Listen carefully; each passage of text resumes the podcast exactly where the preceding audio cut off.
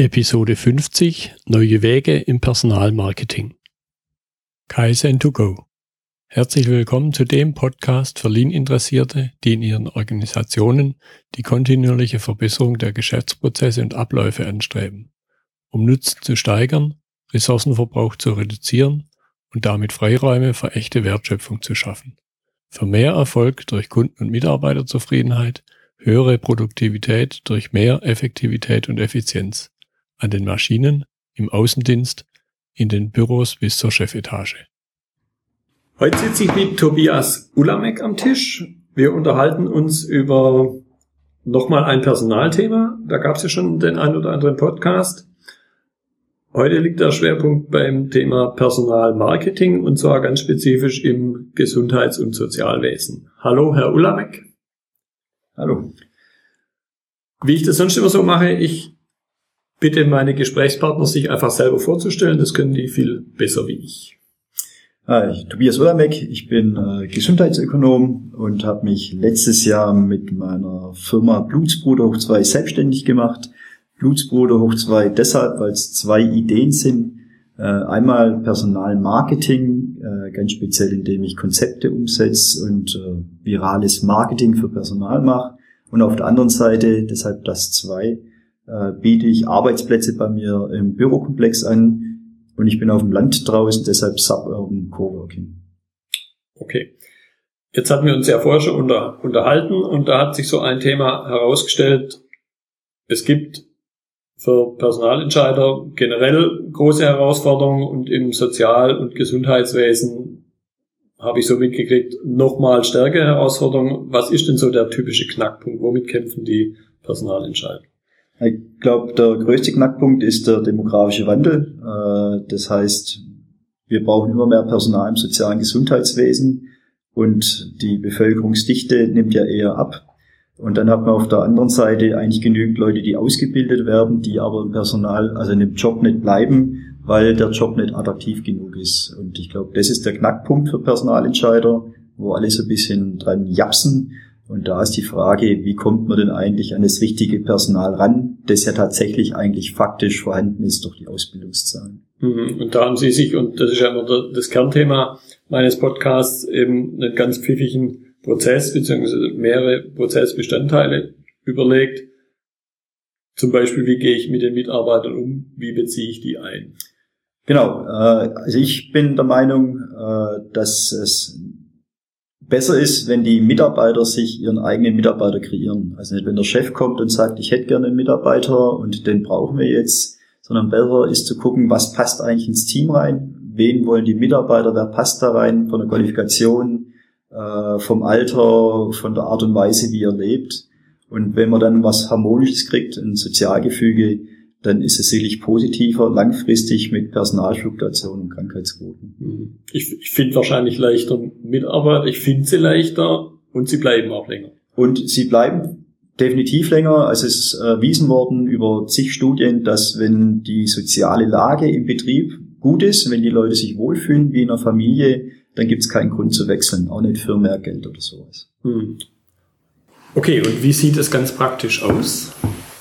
Also ganz praktisch ist es so, dass ähm, ich kreiere Jobstories und da ist es so, dass die Mitarbeiter ein Formblatt ausfüllen müssen. Die müssen sagen, was für ein Alter hätten sie gern. Müssen wir sagen, was passt besser von Geschlecht rein, Männlein oder Weiblein oder ist es egal. Müssen wir sagen, Vollzeit, Teilzeit, was hätten sie gern. Äh, geben dann Soft Skills an. Es gibt ja so elf überwiegende und dann dürfen sie drei ankreuzen was sie da am liebsten hätten davon, so schwerpunktmäßig. Und was ganz wichtig ist bei der Geschichte sind Schlagworte. Mit was für Schlagworten bringen sie ihre Einrichtung, ihr Unternehmen in Verbindung, so ganz persönliche Geschichten. Und ich arbeite noch viel mit äh, Musikpsychologie. Äh, das heißt, die Mitarbeiter müssen noch sagen, mit was für einem Klangteppich bringen sie ihre Firma in Verbindung.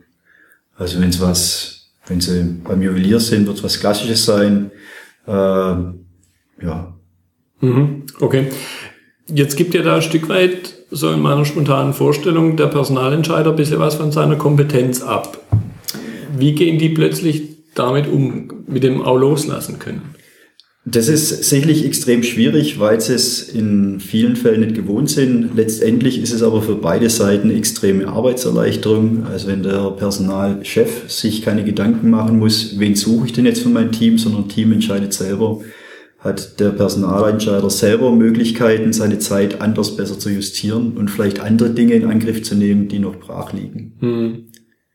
Okay, dann haben Sie vorhin das Stichwort genannt, viral wo kommt dann dieser virale Aspekt und in welcher Form kommt er hier ins Spiel? Der virale Begriff äh, richtet sich danach, äh, dass Zeitungsannoncen und auch Stepstones für die Basisberufe in der Pflege oder im Sozialwesen sicherlich nicht die geeigneten sind, meiner Ansicht nach. Äh, viel besser ist, wenn man über Freundschaftswerbung geht, also jemanden dazu verleitet, sich dort auch mal umzuschauen, sich zu bewerben und da sicherlich Facebook und YouTube äh, ein Mittel der Wahl. Das heißt, man muss gucken, dass man die Personalannoncen oder in meinem Fall die Jobstories über Facebook kriegt. Und wenn ich die Mitarbeiter dazu gewinnen kann, dass sie dort mitarbeiten, dann teilen die das im Normalfall mit und erreichen deutlich mehr Leute und persönlicher, als wenn ich eine Zeitungsannonce setze. Mhm.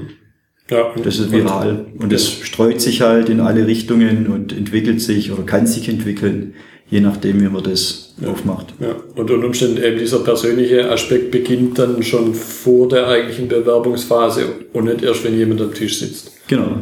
Ja, okay. Und ich erreiche auch Leute, die gar nicht nach Bewerbung suchen, sondern die vielleicht spontan da reinschauen und dann sagen, ah, ich habe da einen, der könnte interessant sein. Ja. Und es funktioniert so gut, hatten Sie mir vorher gesagt, äh, dass man in einem oder anderen Fall dann sogar wenn es dann rum ist, das Thema, wenn ich jemand eingestellt habe, ja fast wieder zurückrudern muss. Genau. Also in dem einen Fall bei dem Optiker, wo es einen absoluter Fachkräftemangel gibt, da hat es wie Bombe eingeschlagen. Total gut funktioniert. Ja, ja. Okay, schön. So, okay, das war dieser eine Aspekt auf der Unternehmensseite, aktives Personalmarketing. Jetzt machen Sie aber auch was für die andere Seite, für die Bewerberseite. Wie funktioniert es da? Äh, bei den Werbern ist es so, dass man ja auf gute Stellen äh, ist man einer von 100 Bewerber, einer von 50 Bewerber. Und da ist die Frage, wie kann ich für mich selber ein Glanzlicht positionieren? Wie werde ich ein Leuchtturm? Wie falle ich da eher auf?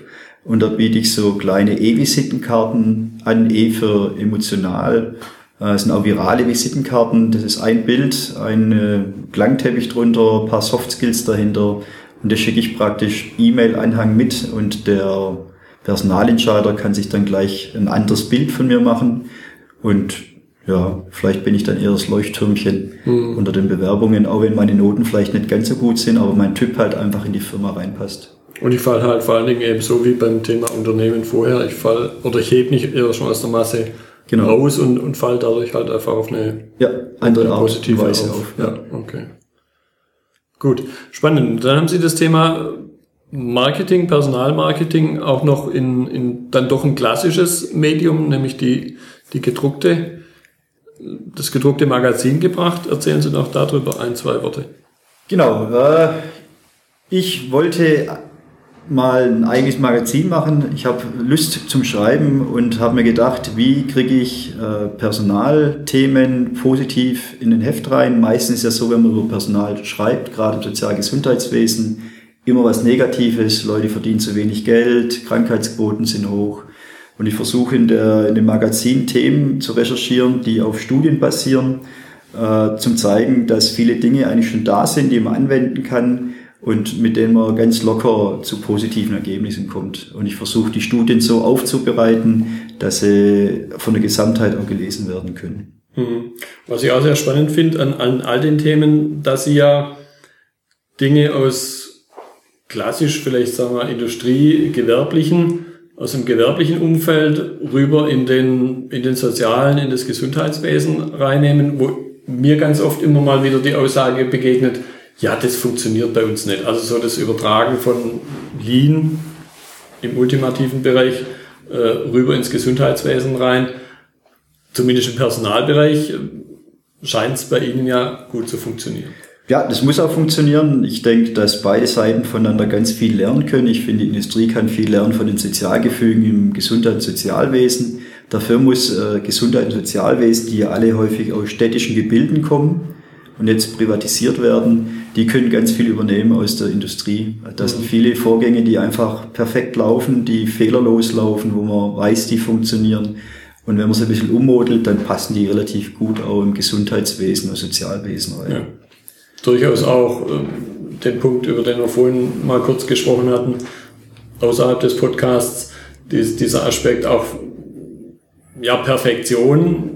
Ich will nicht sagen Fehlerintoleranz. Fehler sind aus meiner Sicht ja wichtig. Wenn ich was verbessern will, muss ich sogar Fehler machen. Andererseits möchte keiner von uns, äh, dass das Produkt oder die Leistung, die wir beziehen, fehlerhaft ist.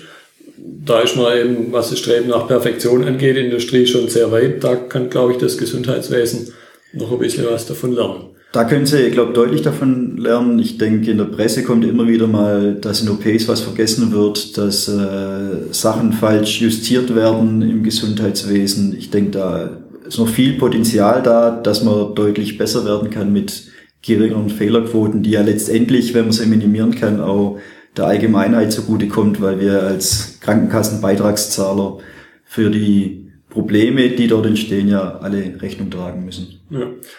Okay, und was wäre umgekehrt die andere Richtung? Was kann man aus dem Sozial- und Gesundheitswesen im Personalbereich, aber vielleicht auch ein bisschen drüber raus, was kann man da noch lernen?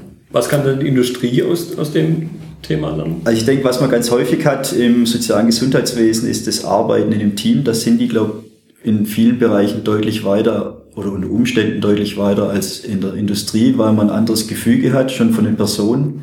Äh, die sind es gewohnt oder die wollen miteinander im Sozialgebilde arbeiten. Und äh, da geht es nicht immer darum, wer ist der Beste, sondern wie kommt man als Team besser hin. Das macht die Industrie in vielen Bereichen schon richtig gut, aber ich meine mich zu erinnern, dass vor 20 Jahren häufig der Einzelkämpfer der wichtigere Mensch war. Ja, ja, das Thema Teamarbeit kommt, kommt definitiv in, in dem Bereich immer stärker. Und ja, warum nicht eben mal in einem anderen Bereich was abgucken? Gut, und dann eben ihr, ich will nicht sagen zweites Standbein, aber ihr, ihr Hoch zwei, das Element Coworking. In den Großstädten, glaube ich, wird es jedem schon mal in irgendeiner Form begegnet sein. Jetzt hier etwas weiter draußen auf dem Land finde ich sehr spannend und hat eben, wie ich es rausgehört habe, definitiv ein paar Vorteile. Erzählen Sie darüber noch. Genau, also ich biete Suburban Coworking an, also Gegenlauf zur Stadt. Äh, ich bin ja im Speckgürtel von Stuttgart und das größte Problem ist, wenn ich ein Büro in Stuttgart drin habe, verliere ich ganz viel äh, Zeit im Auto, in der Bahn oder sonst irgendwo, die ich eher Work-Life-Balance mäßig mit der Familie verbringen kann. Äh, ich bin hier in einer ganz kleinen Ortschaft, hat nicht viel Einwohner, hat genügend Kinder, viele junge Familien sind da.